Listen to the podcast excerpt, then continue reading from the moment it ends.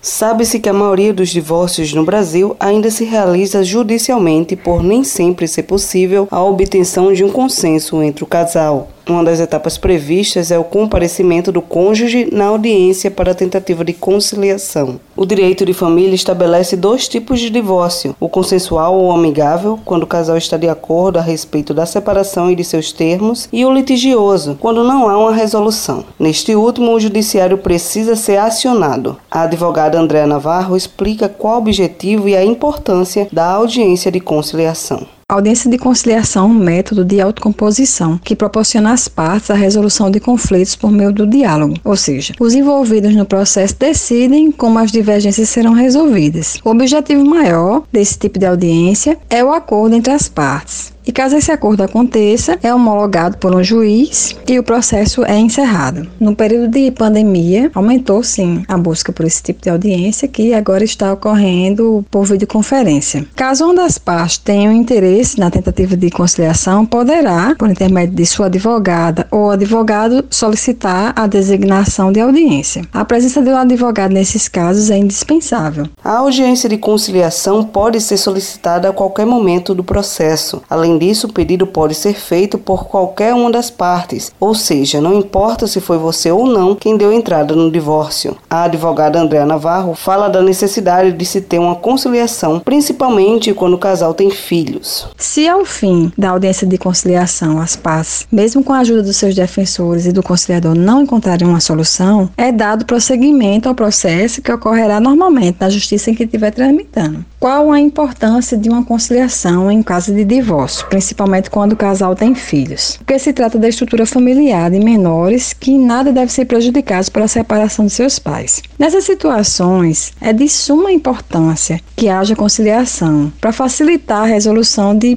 vários pontos críticos que surgem durante um divórcio, como por exemplo, divisão de bens, guarda dos filhos, a visita deles, até mesmo a pensão alimentícia. Muitas vezes ingressar com uma ação judicial e aguardar a finalização de um processo leva tempo e custo, o que pode acirrar ainda mais os ânimos dos envolvidos. Por isso é essencial a presença de um psicólogo para mediar os problemas que envolvem ambas as partes do processo, comenta a psicóloga Elisiane Barbosa. O papel do psicólogo eh, na audiência de conciliação pode diminuir os conflitos existentes, pode auxiliar né, na interpretação dos diálogos, apoiando ambas as partes emocionalmente e intervindo de forma psicossocial diante de todo o processo de conciliação. O indicado é que realmente existe sim um psicólogo na audiência de conciliação e deve-se buscar a ajuda do profissional de psicologia, principalmente quando envolve filhos, né, ali diante da situação da separação.